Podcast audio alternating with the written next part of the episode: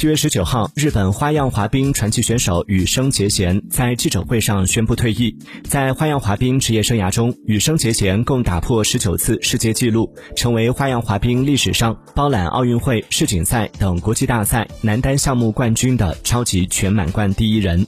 凭借高超的花滑技术，羽生结弦在全世界俘获了大批粉丝。